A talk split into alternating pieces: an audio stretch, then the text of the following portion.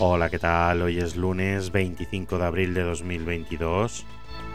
Yo soy Mr. Oizo y comienza Stop.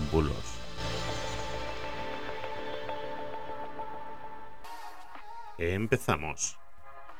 Bueno, hoy os voy a contar por qué si bebéis agua muy muy fría podéis morir.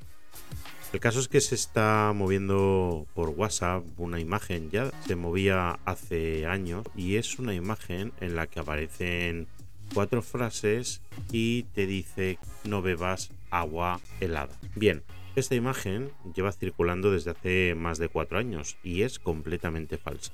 La primera de las supuestas cosas que te van a pasar va a ser que se te cerrarán cuatro venas del corazón, pues según las declaraciones del doctor Alfonso Valle, el alimento, agua, sólido o lo que sea que pasa por el esófago no tiene ningún tipo de continuidad con el corazón.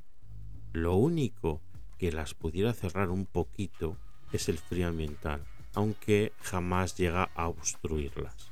Así que eso es completamente falso. La segunda es la que dice que te obstruirá la grasa del hígado. Esto es también completamente falso porque no hay ningún estudio relacionado con esto. Quizás parece que lo relacionamos con el hecho de que el frío solidifica la grasa, pero debemos tener en cuenta que el agua fría que entra en nuestro cuerpo, aunque esté helada, se calienta casi de manera inmediata en cuanto entra en nuestro estómago.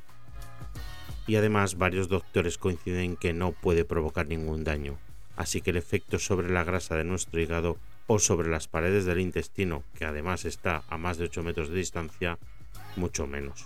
Y la cuarta es la que indica que es la principal causa de ataques al corazón. Deciros que según cardiólogos de todo el mundo, los principales causantes de los ataques de corazón son la obesidad, el sedentarismo, estrés, niveles altos de colesterol o triglicéridos, la hipertensión o la diabetes pero en ningún caso tomar agua fría es una de las principales causas de ataques al corazón.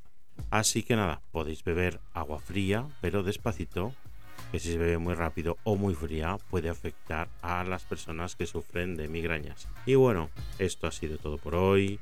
Muchas gracias por seguirme, por escucharme. Espero que sigáis ahí mañana. Si os ha gustado el podcast, recomendarlo a las personas que les pueda ayudar y muchas gracias. Hasta mañana. Chao, chao.